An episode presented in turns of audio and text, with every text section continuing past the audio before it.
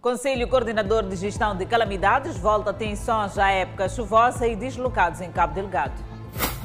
Provedor de Justiça presta informe anual na Assembleia da República. Presidente da República inaugura sistema de abastecimento de água na Ponta do Ouro. Menor de 9 anos morre afogado na barragem de Inhamaonha, em Chimoio.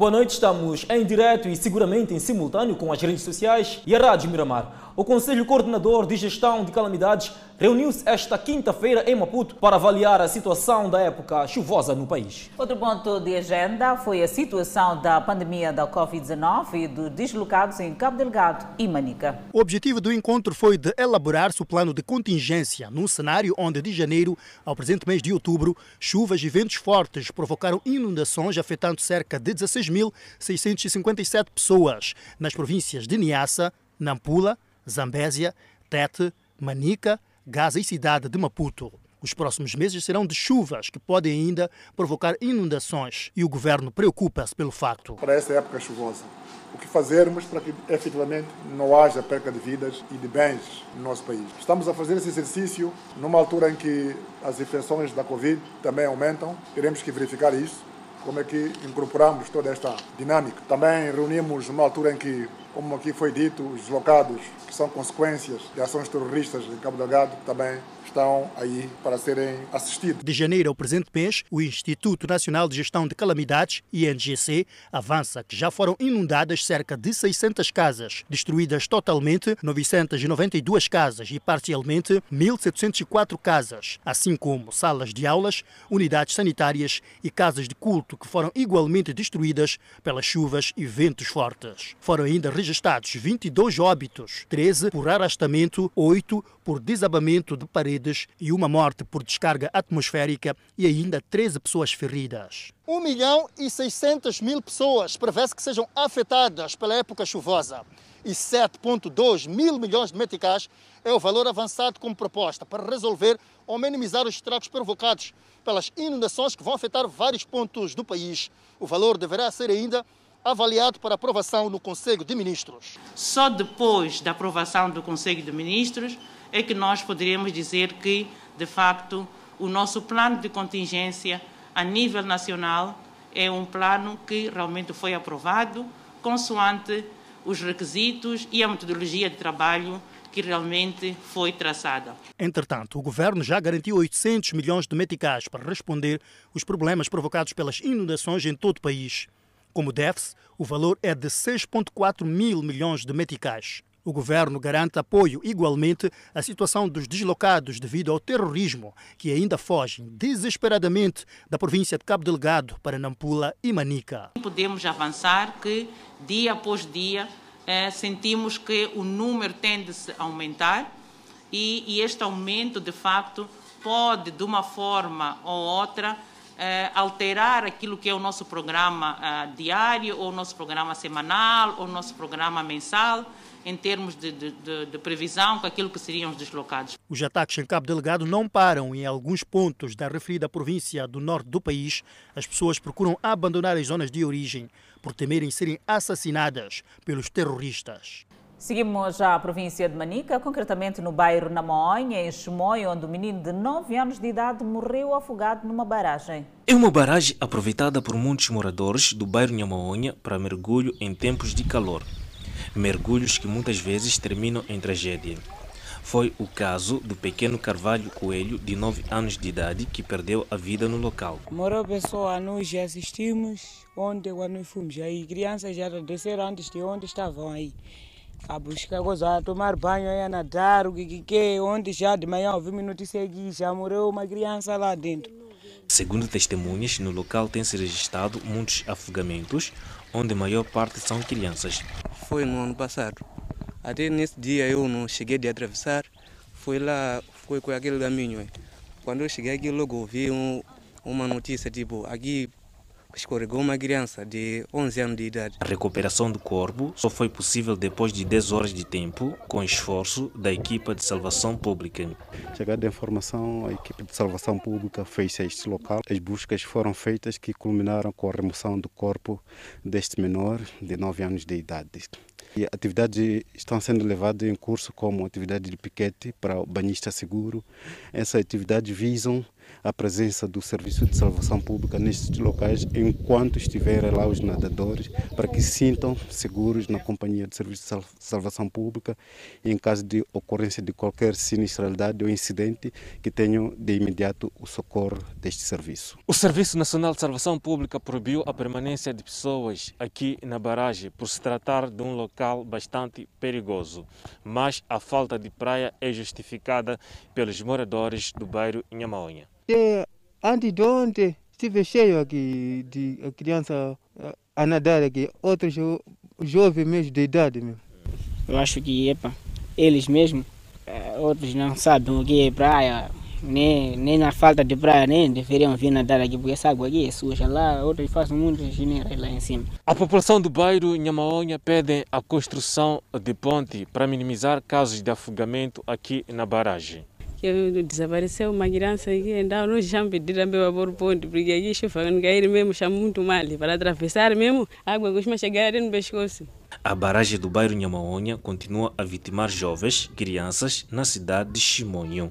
Uma situação demasiado complicada. O provedor de justiça Isaac Chand apresentou esta quinta-feira na Assembleia da República a sua informação anual. Na apresentação, o provedor de justiça encorajou queixosos a optarem pela via eletrônica. Moçambique está em contraste com as boas práticas internacionais em termos dos meios de apresentação de petições, queixas e reclamações.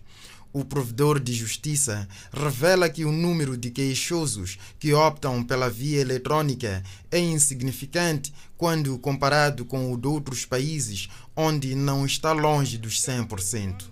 As queixas recebidas via eletrônica são ainda números insignificantes, o que contrasta com as boas práticas internacionais, em que as mesmas, sobretudo nos países da Europa, rondam entre 75% a 80% do total de petições, queixas ou reclamações. É mesmo por isso que é baixo o número de petições, queixas e reclamações vindas das províncias, pois a instituição não tem representações a nível local. Daí a cidade de Maputo, onde estão as instalações, registrar mais queixas. A cidade e a província de Maputo leva vantagem devido à sua proximidade ao Gabinete Provedor de Justiça, tendo por isso a cidade e a província de Maputo o peso 54% das queixas recebidas. O informe anual do provedor de justiça foi tão exaustivo, de tal forma que os 90 minutos cedidos pela chamada Casa do Povo não foram suficientes tendo o provedor deixado de lado informações que considerou superficiais. As informações contidas no informe dividem opiniões das bancadas parlamentares. Foi corajoso em apontar uh, o dedo à ferida a algumas pessoas que não colaboram, sobretudo alguns municípios que ele fez referência. Em algum momento há uma violação de princípios de direito administrativo. Como sabe, o direito administrativo tem uma forma não é qualquer maneira. Por isso é urgentíssimo que seja despartitarizada a função pública para permitir que os cidadãos moçambicanos coloquem as suas queixas e reclamações sem que haja um embarco em virtude de ser de um determinado partido. O segundo aspecto que merece destaque foram os pedidos de pagamento de salários e ou subsídios e algumas reclamações sobre pensões de reforma.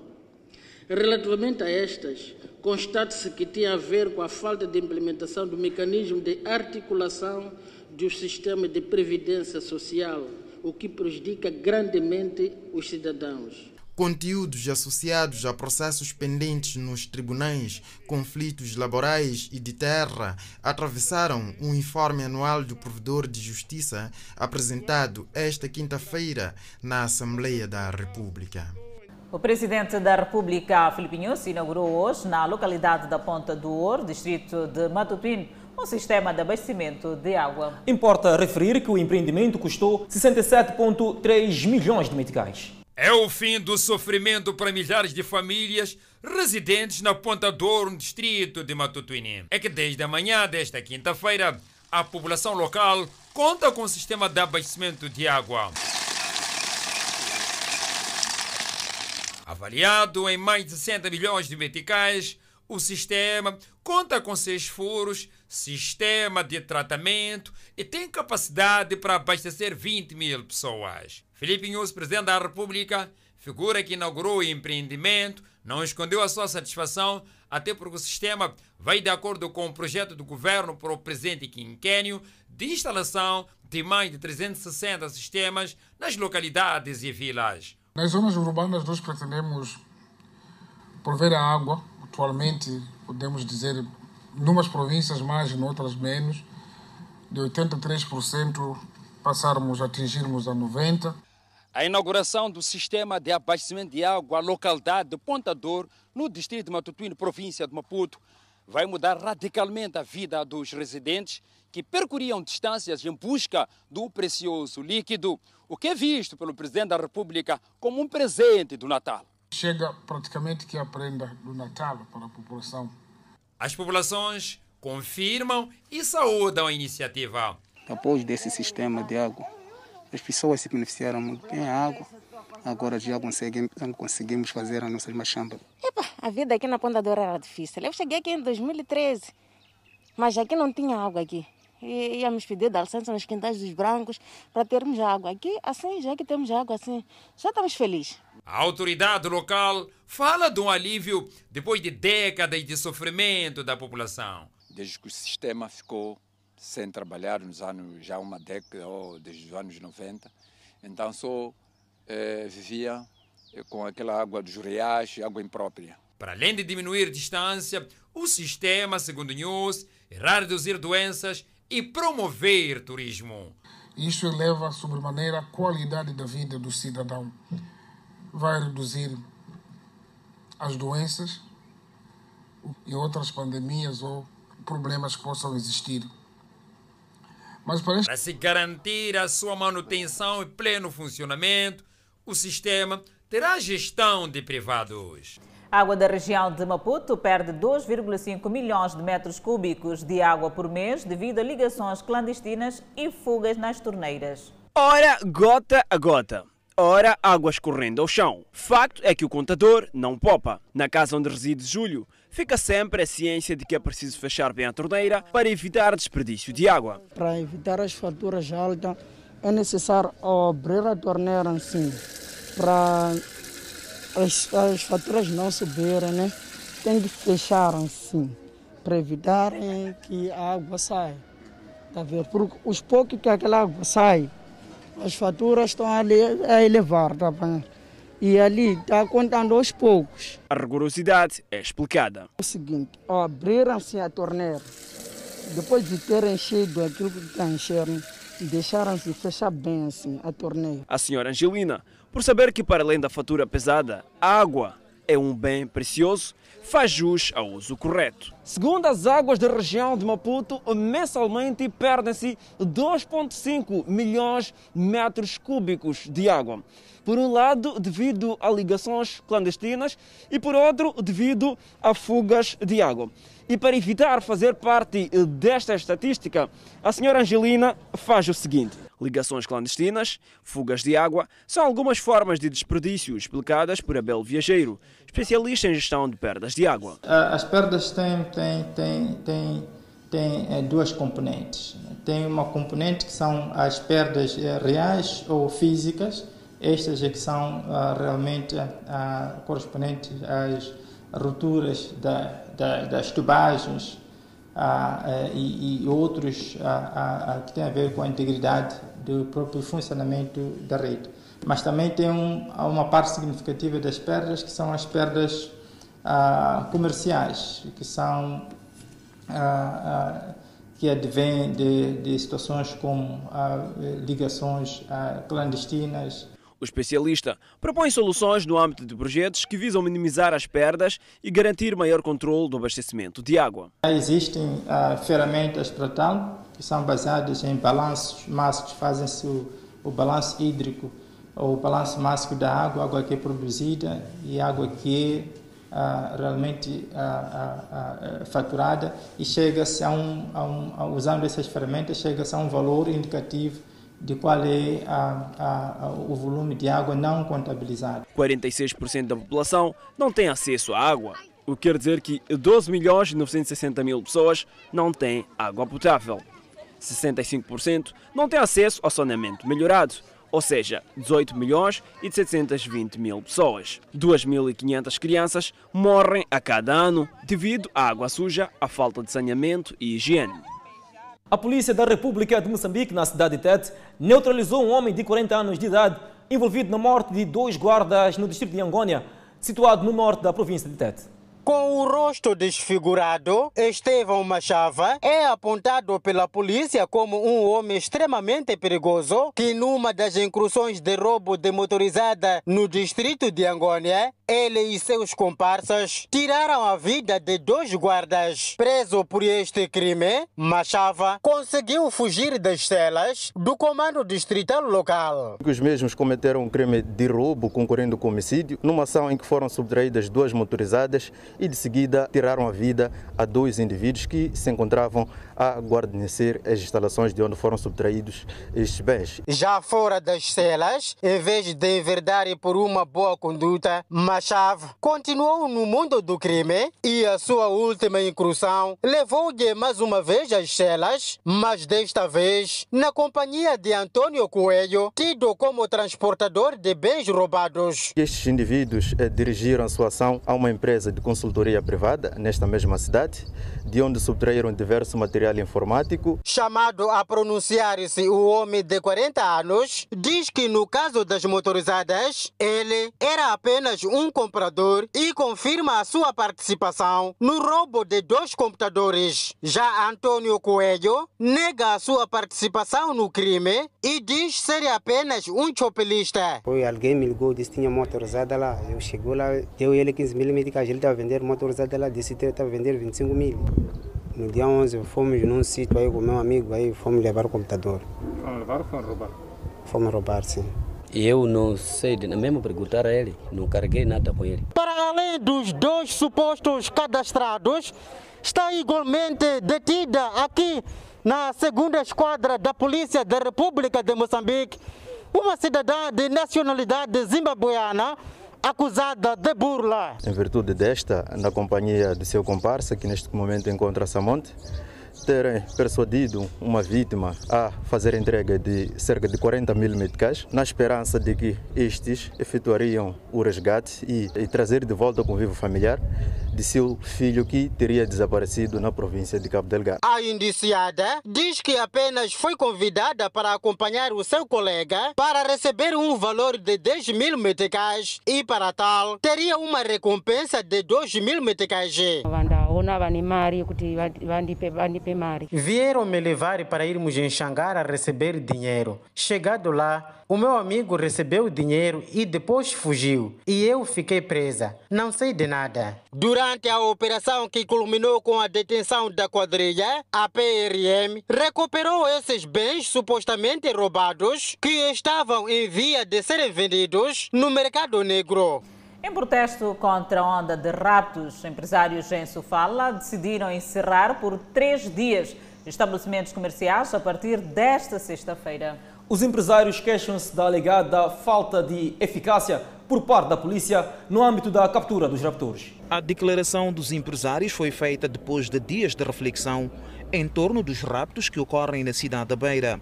Os empresários dizem que, por causa do incremento dos raptos, valores envolvidos em benefício dos raptores e ainda as consequências na economia dos raptados, várias empresas fecharam as portas e outras seguirão o mesmo caminho, levando muitos moçambicanos ao desemprego. Os empresários que aderiram a esta manifestação decidiram também encerrar os seus estabelecimentos comerciais por três dias consecutivos, nomeadamente sexta-feira amanhã, sábado e domingo.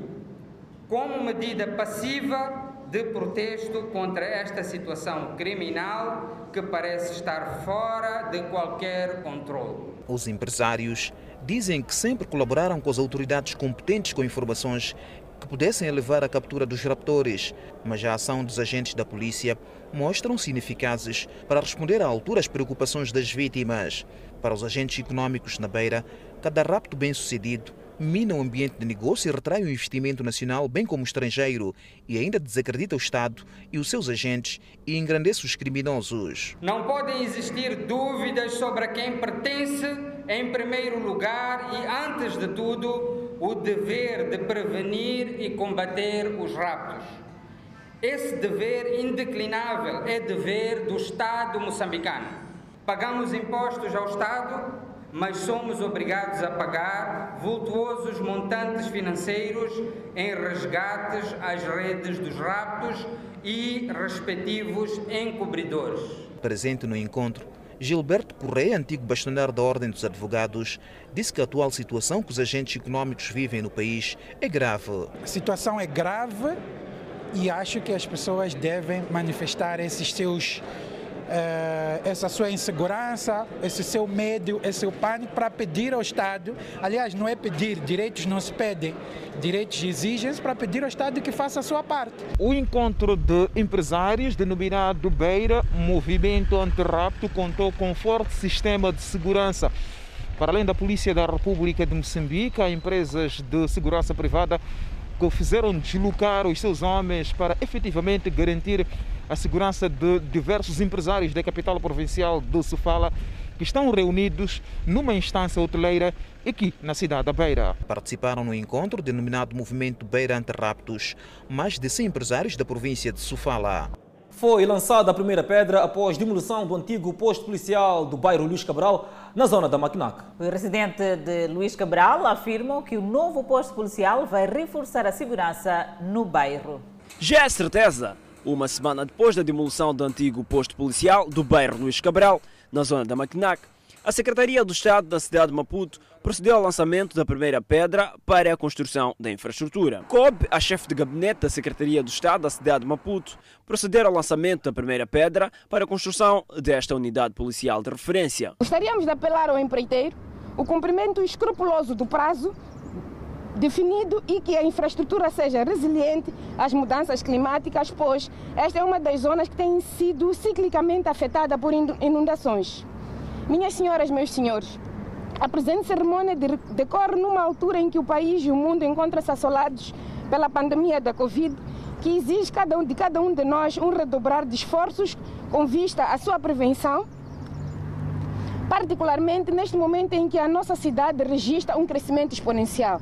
A construção do novo posto policial do bairro Luís Cabral vai custar aos cofres da Secretaria de Estado cerca de 7 milhões e 500 mil meticais.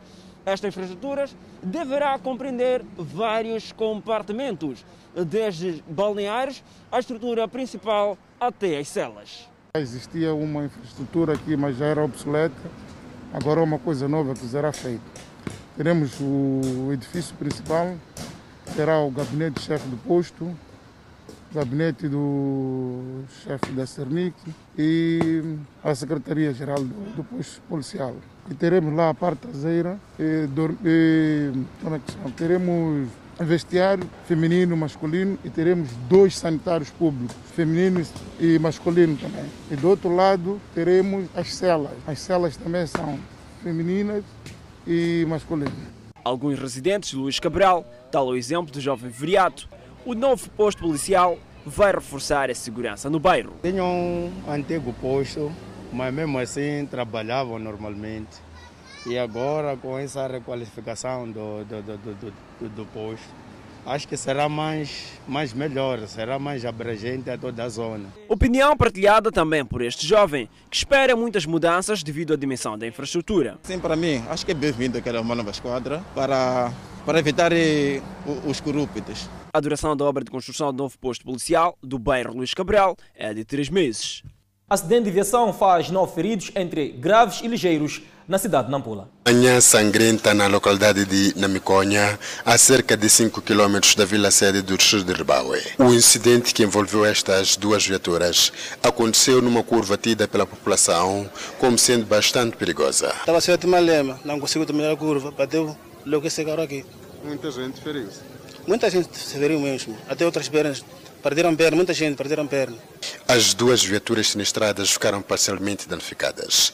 Esta viatura de transporte semicoletivo, com chapa de inscrição AAM14NP, carregava perto de 20 passageiros. Saindo da vila sede de Ribaue, quando chegado nesta curva, embateu-se contra esta outra viatura com chapa de inscrição AED372MC, que na altura encontrava-se estacionada, carregada de mandioca seca. O carro é que, é que falhou. Tá, ele tentou mesmo, mas não conseguiu. Tá aí, foi um, foi um, um canter. Não é o primeiro, mas é mais um incidente que ocorre nesta zona em menos de dois meses. Na semana passada aconteceu ali na ponte. Veio um carro, um, um carro pequeno, entrou ali na ponte. Vende-se um pouco de tudo por aqui, a partir de hortícolas, feijões, tubérculos e produtos de primeira necessidade, mas é um negócio que é feito no meio de muitos riscos. Ramadan Antônio é pai de seis filhos e há três anos que vende cebola nas bermas desta via de acesso, embora reconheça os riscos. Aquele mercado, as pessoas muitos estão a negar lá, através do há movimento. Os carros não param. Sim, se fosse carros, paravam lá chapas aqueles que sai da cidade para aqui. Era normal. As vítimas do incidente foram evacuadas ao Hospital Rural de Rebaue para os primeiros socorros. O governo do distrito de Chimoio diz que o Inas é culpado pelos tumultos ocorridos no bairro Mudzingade, protagonizado pelas vítimas do IDAI, uma vez que os líderes não estão envolvidos no processo de distribuição de subsídios. Noticiamos a diz um caso de tumultos ocorridos no bairro Muzingás, na cidade de Chimoio, onde algumas vítimas afetadas pelo ciclone Idai acusavam o líder comunitário de desviar subsídios a si atribuídos de 7.500 meticais.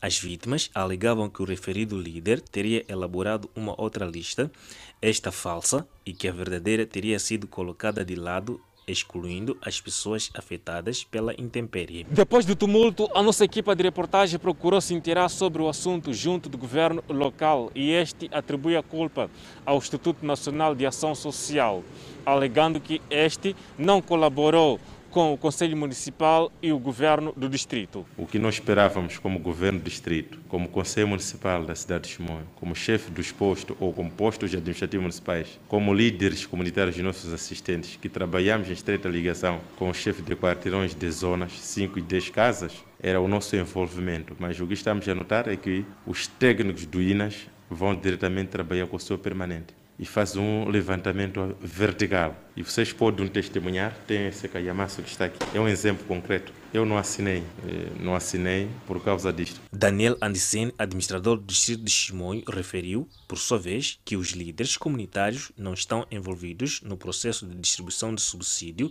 para apoio às vítimas do IDAI.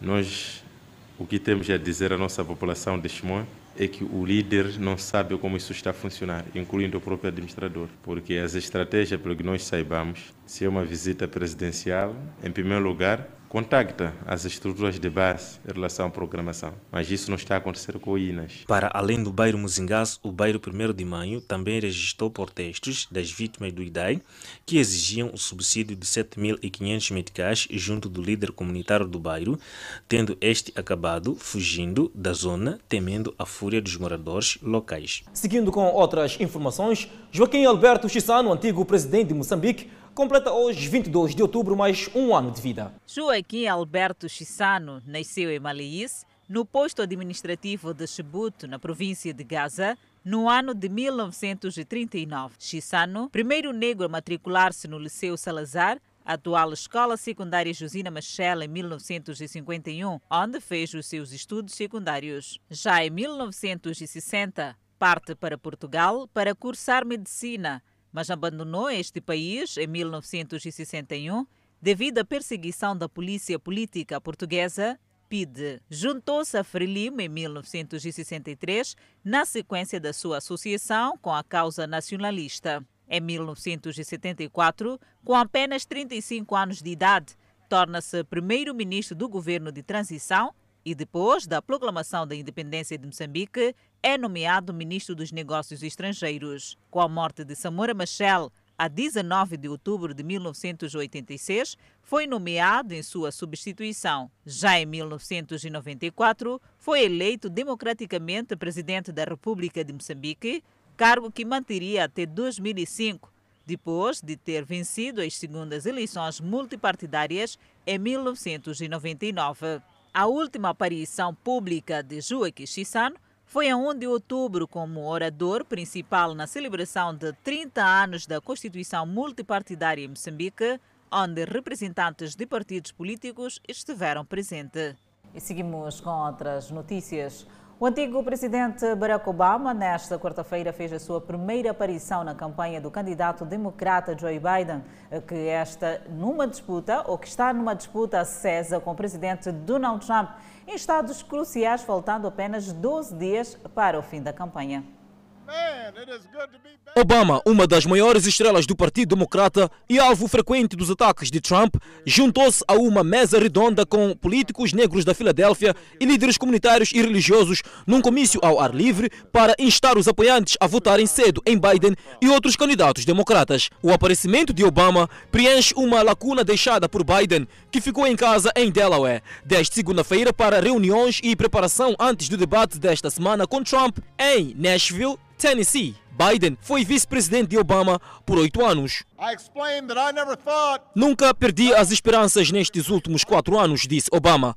Tenho estado com raiva. Estou frustrado, mas não perdi as esperanças. O último evento na Filadélfia é provavelmente o maior que a campanha de Biden realizou pessoalmente desde o surto do coronavírus. No entanto, em meio à pandemia, será muito diferente das lotações na véspera da eleição em 2016, quando Obama se juntou à candidata democrata Hillary Clinton num grande comício no Independence Hall, o local da assinatura da Constituição dos Estados Unidos e da Declaração da Independência. Por outro lado, o presidente dos Estados Unidos, Donald Trump, falou sobre Barack Obama num comício de campanha na Carolina do Norte nesta quarta-feira, tendo dito que o único infeliz, o único mais infeliz que Hillary naquela noite foi Barack Hussein Obama.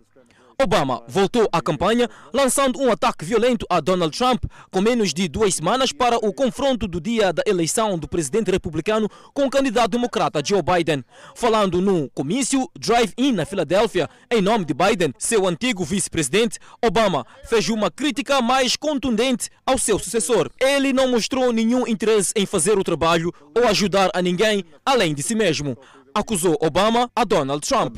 Por outro lado, o antigo presidente dos Estados Unidos, Barack Obama, está confiante na vitória do democrata Joe Biden. Enquanto isso, Trump continua a criticar o infectologista da Casa Branca, Anthony Fauci. Para conseguir manter a ordem nesta segunda e última ronda desta corrida eleitoral, que acontece em Tennessee, o microfone de um dos candidatos será desligado enquanto o outro estiver a responder às perguntas. O objetivo é evitar interrupção. Mas o tom entre os adversários deve se manter quente, já que ambos poderão falar livremente durante o período de discussão aberta. A repórter Evelyn Bastos acompanha dos Estados Unidos. O debate vai acontecer aqui nesta universidade e terá duração de 90 minutos. No alvo dos dois candidatos estão cerca de 5% dos eleitores que, segundo as pesquisas, ainda estão indecisos há 13 dias das eleições. Trump e Biden vão discutir sobre seis assuntos previamente escolhidos, como o racismo, a segurança nacional e o coronavírus. O presidente tem criticado o infectologista da Casa Branca, Anthony Fauci, tendo afirmado que o médico tomou decisões inadequadas durante a pandemia. Entre elas, Trump citou que Fauci disse não ser necessário usar máscaras no início do surto, mas depois voltou atrás e recomendou o uso. Na véspera do debate, o antigo presidente Barack Obama apareceu pela primeira vez presencialmente na campanha de Biden. Donald Trump reuniu milhares de apoiantes no aeroporto de Carolina do Norte. É a sexta vez que ele visita o estado nos últimos meses. Acompanhe no próximo bloco. Transportadores contestam alegada morosidade nas obras da estrada Micha-Futene. E ainda nesta edição do Fala Moçambique, iremos apresentar uma informação segundo a qual foi descoberto um engenho explosivo no bairro da Mafalala. Notícias a acompanhar já a seguir ao intervalo. Até já. Mais uma vez, na zona norte do país, o governo de Nampula vai fazer uma auscultação pública rumo à revisão da lei de terra. Com a revisão do instrumento regulador, o Executivo espera reduzir os conflitos naquela parcela do país. Passam 20 anos após a aprovação da atual lei de terras do país. Nos últimos 20 anos até esta parte, o país vem registrando vários casos de conflitos de terra, razão pela qual questiona-se agora arrancar com uma escutação pública a nível das comunidades para a revisão do instrumento regulador. José Calavete, representante do chefe do posto administrativo de Natikiri, na cidade de Nampula, diz que o número de casos de conflitos de terra que são registrados neste ponto chegam a atingir quatro casos em média diária. São vários, porque não me defino tudo como é que de verdade decorreram, mas em questões de eh, quanto às vezes aparecem os nativos, põe-se o caso consoante a autoridade que tem para poder ter saída e de verdade sai solução. E em Nampula, o executivo diz ter feito a distribuição até então de mais de 80 mil doates. Temos cerca de 86 mil doates já atribuídos na província. Destes, cerca de 35 mil são as, a, sexo feminino e cerca de 45 mil são homens. E cerca de 6 mil é um pedido conjunto homem e mulher, digamos, com titularidade. Para reduzir os conflitos de terra, o governo, junto aos seus parceiros, vai arrancar nos próximos dias com a auscultação pública no sentido de colher depoimentos a nível das comunidades e assim ultrapassar todas as questões que têm a ver com acesso à terra. Nesta sala, alguras do Distrito de Rabaue, estão alguns membros das organizações da sociedade civil, academias, representantes das comunidades e profissionais de comunicação social para uma capacitação de três dias, onde os participantes serão alinhados para o processo de auscultação pública sobre a revisão da Política Nacional de Terras. Reafirmar o nosso compromisso de alargar a base de consulta, alargar a base do processo de envolvimento da nossa comunidade, da nossa sociedade, na recolha de informação sobre as diferentes percepções que existem em relação a esta matéria. Comprometemos-nos em assegurar que diferentes franjas da nossa sociedade, diferentes classes sociais, diferentes atores sejam consultados por forma que tenhamos a melhor fotografia possível daquilo que é a percepção dos nossos concidadãos relativamente a este processo de revisão. Recordar que o último debate sobre a necessidade de revisão da Lei de Terras aconteceu em 2007. Transportadores da via Zimpeto-Santa Isabel interrompem atividades em protesto alegado à morosidade nas obras de pavimentação da estrada. Por outro lado, reclamam as condições da via alternativa criada enquanto decorrem as obras. O arranque das obras de terraplanagem e pavimentação de parte do troço desta via animou os utentes, já cansados dos solavancos. Entretanto, as obras pararam e os transportadores não gostaram da ideia. Então, desta forma, hoje vimos que já não tínhamos como, tinha que alguém de direito vir nos ajudar.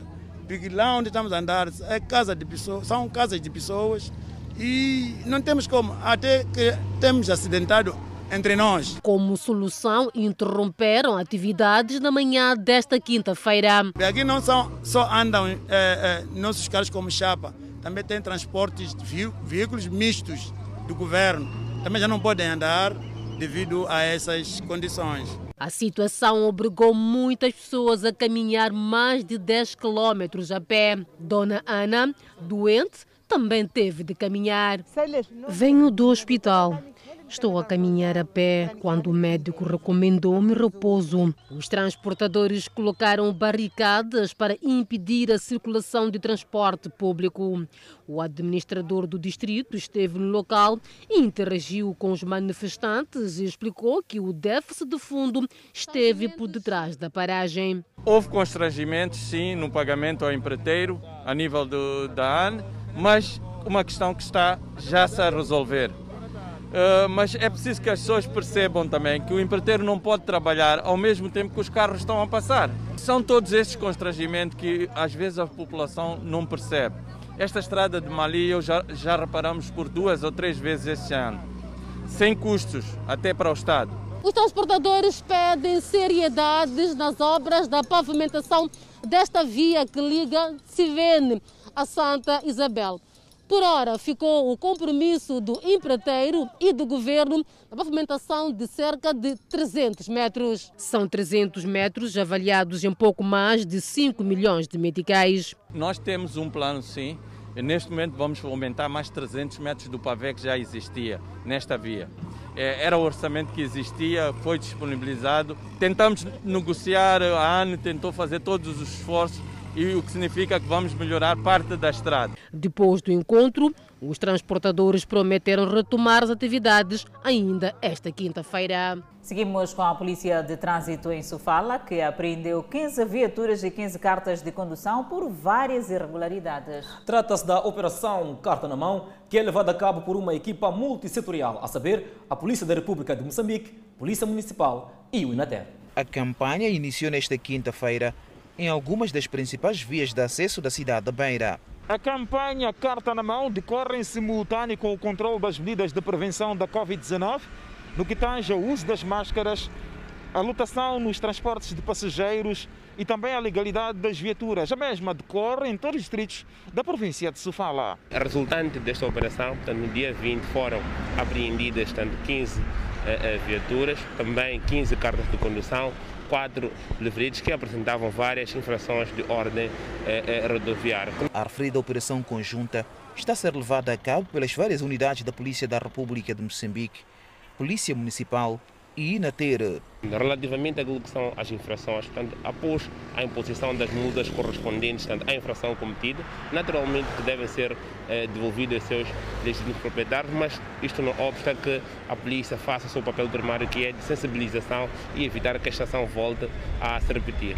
Isaías Manjate viu sua viatura parqueada pelas autoridades quando era conduzida por um motorista que no passado tinha sido sancionado a pagar uma multa por ter cometido uma infração. Não veio me dar nenhuma informação acerca disso, que eles já tinham arrancado a carta por causa da multa. Acho que continua a manter a andar. Com a operação de carta na mão, ele não conseguiu, parece, apresentar a carta. Eu digo parece porque a informação que veio para mim também foi assim. Só que depois me liga tarde, lá para as 19 e tal, a dizer que estava aqui no comando a tentar a levar documentos. As autoridades garantem que a Operação Carta na Mão veio para ficar de modo a sancionar os motoristas infratores. Engenho explosivo assusta moradores do bairro da Mafalala. O objeto foi encontrado enterrado por pedreiros que faziam trabalhos de reabilitação de um muro numa residência do Quarteirão 18.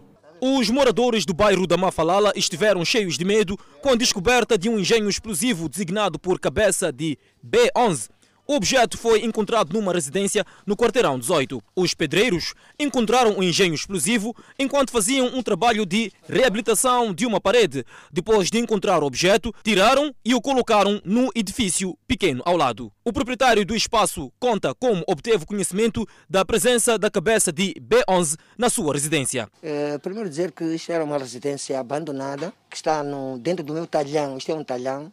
É, desculpa, são duas parcelas, né?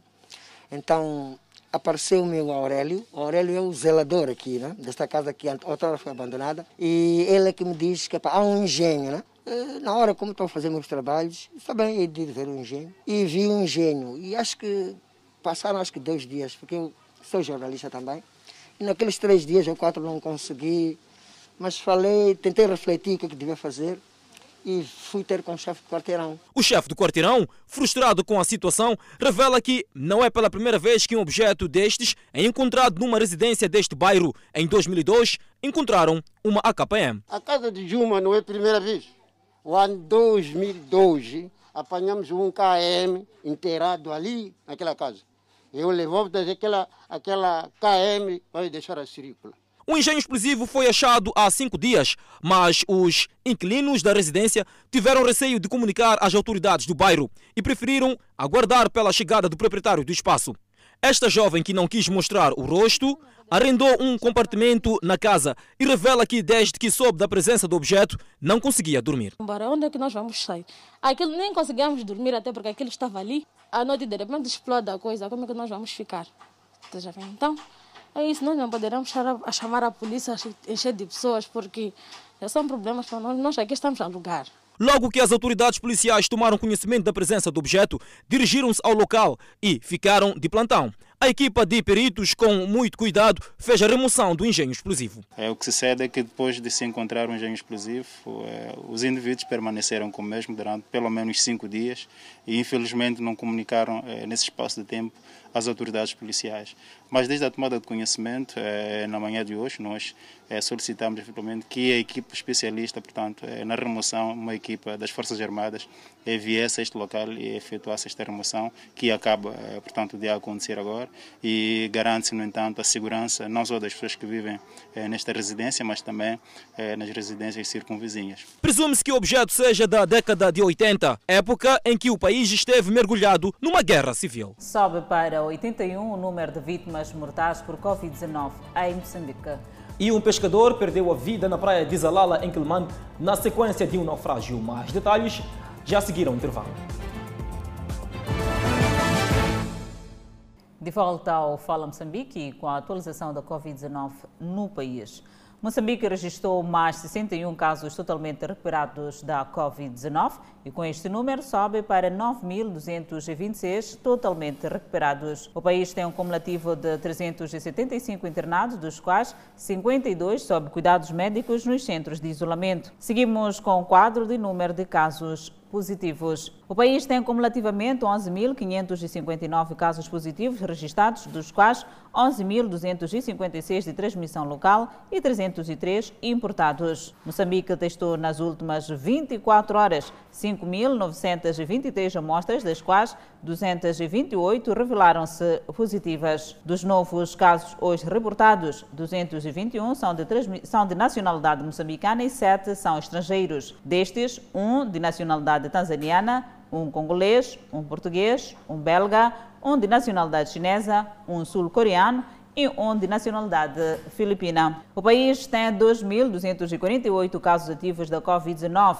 e 81 mortes, com, número, com registro de dois mortos em pacientes infectados pelo novo coronavírus. Trata-se de pacientes de 55 anos e 60 do sexo masculino e feminino de nacionalidade moçambicana e filipina, respectivamente. E agora no extremo norte do país, Desde a passada sexta-feira, na praia de Paquitiquete, em Pemba, desembarcam várias famílias que fogem da insurgência armada que assola os distritos do norte e centro de Cabo Delgado. Diariamente chegam a Pemba entre 10 a 20 embarcações transportando famílias provenientes de distritos do norte e centro de Cabo Delgado, assolados por ataques terroristas. Crianças, adultos e idosos percorrem várias milhas em barcos superlotados à procura de sossego na capital provincial. São vários barcos que já estão aqui, conforme se pode ver nas imagens, transportando várias pessoas com os poucos pertences que conseguiram levar ao longo da sua fuga por aqui na cidade de Pemba. Chegou com quantas pessoas? Com quatro pessoas. Cinco eu próprio. Acaba de chegar? Sim. Assim, depois de chegar aqui, onde é que vai se hospedar? Não, não tenho lugar de se hospedar porque chegou agora. E a nível de Pemba, não tem um sítio onde tem família para poder lhe acolher? Não, não tenho. Tem um sítio para onde pode ir? Não, não tem. E como é que vai ser? Ah, não sei, só está a fugir só. O processo de desembarque na praia de Paquitiquete, em Pemba, é monitorado pelas estruturas locais que fazem o controlo e registro de identidade das vítimas do terrorismo. No local estão também posicionados voluntários e organizações humanitárias para receber e prestar os primeiros cuidados aos deslocados. A primeira intervenção que nós estamos a fazer é dar a eles um copo de água quente e um pedacinho de pão para poderem tentar queimar as tripas um bocadinho, depois de três ou quatro dias que ficam pelo mar a viajar para a cidade de Pemba. Algumas destas pessoas desembarcaram há dias em Pemba, mas porque não têm parentes para as acolher, encontram-se ainda acampadas na praia de Paquitiquete. Estou a pedir ajuda só, me ajudarem para Pode ser lona, pode ser chapa, para ir colocar um sítio para viver com, com minhas filhas, com aquele mamãe. Na estratégia de gestão dos deslocados, o governo local tem estado a alocar algumas destas famílias a outros distritos como Anquabe, Metus, Montepuez e Chiure. Eu tenho a certeza, tenho a consciência de que nós vamos conseguir albergar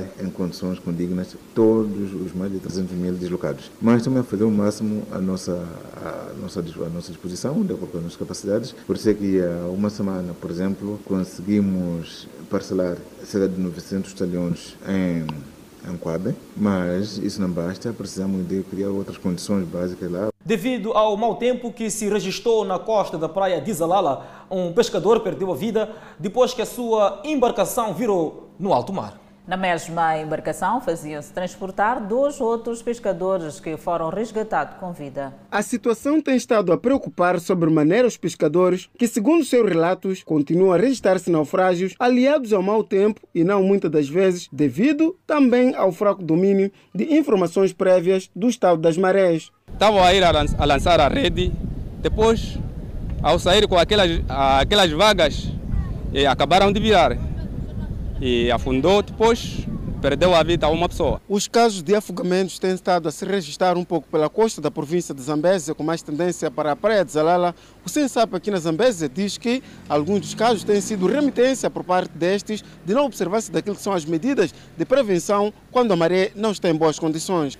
Este ano tivemos um período um, atípico, não houve muita navegabilidade eh, por causa do, do, do, do da Covid-19. Eh, houve inibição de navegabilidade, houve pouco fluxo de, e refluxo de, de, da população em relação aos rios, teve reduzido.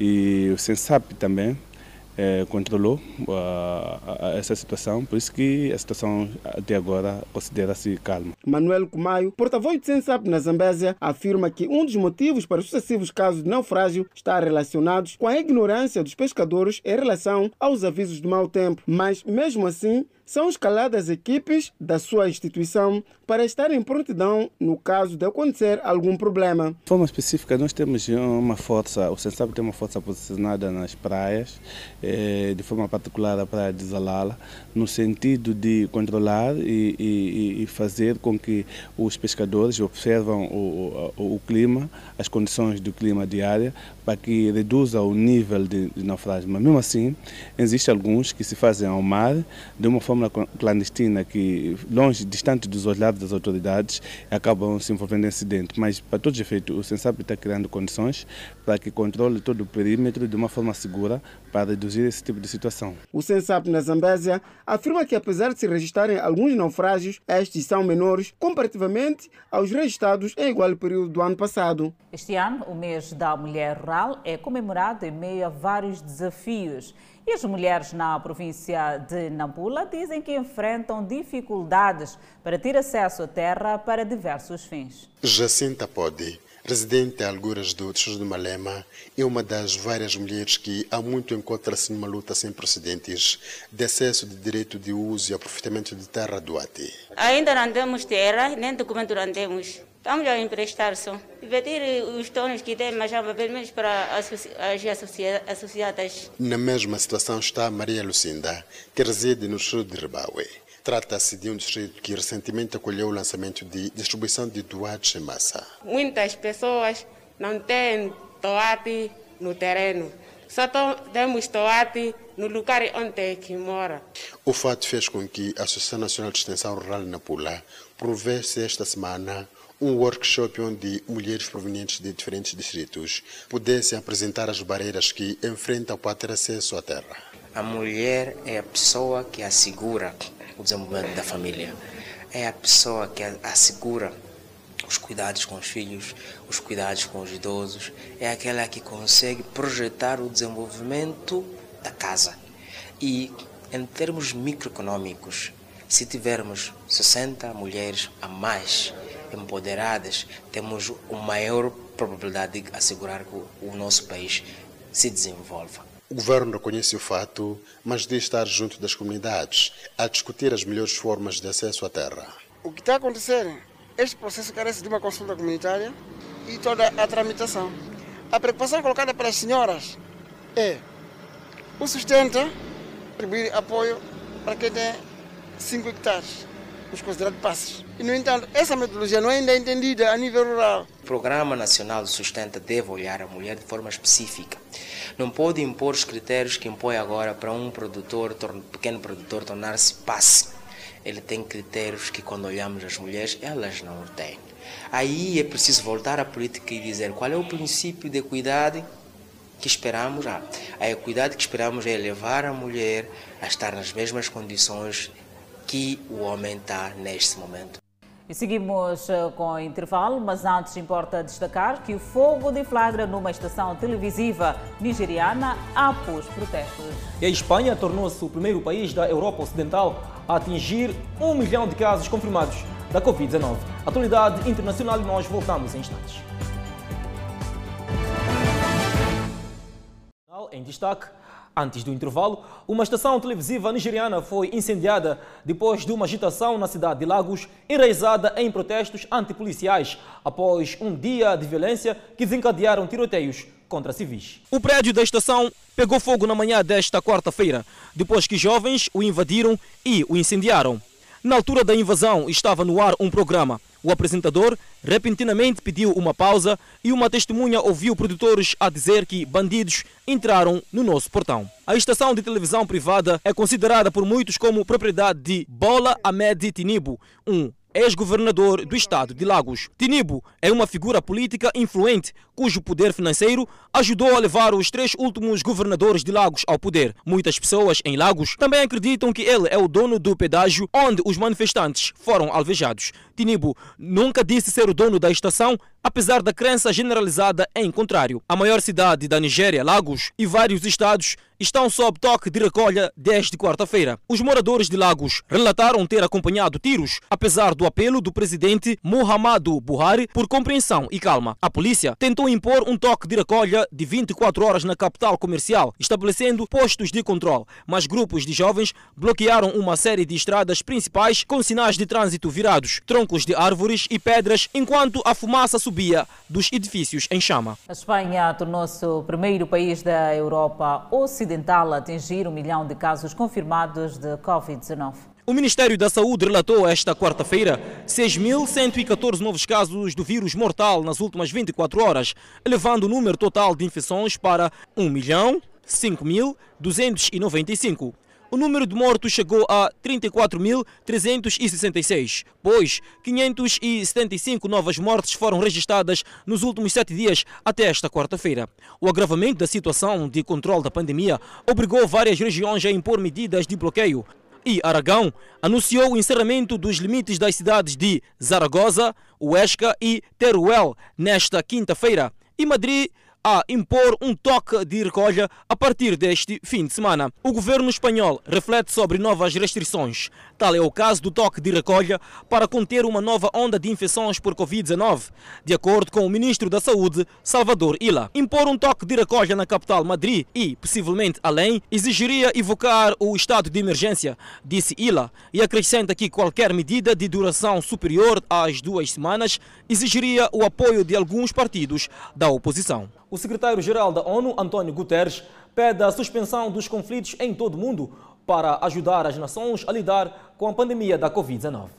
Em entrevista, Guterres disse que o cessar-fogo global é a principal preocupação da ONU no presente. Guterres apontou para o conflito entre a Arménia e o Azerbaijão, onde pessoas infectadas se misturam às outras, em porões para se protegerem do fogo de artilharia.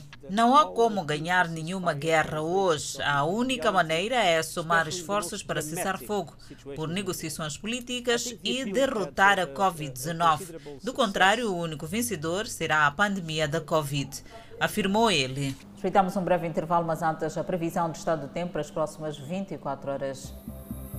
Pemba 30 de máxima 22 de mínima, Lixinga 30 de máxima 15 de mínima, Nampula 34 de máxima 21 de mínima. E no centro do país, Tete com uma temperatura máxima de 36 a 24 de mínima e Quilomane 31 de máxima 21 de mínima. Chimoio com 29 de máxima, Beira 28 de máxima, Vilanculo também com 28 de máxima, Inhambane 29 de máxima, Xaixai 26 de máxima, já Maputo com 28 de máxima e 17 de mínima.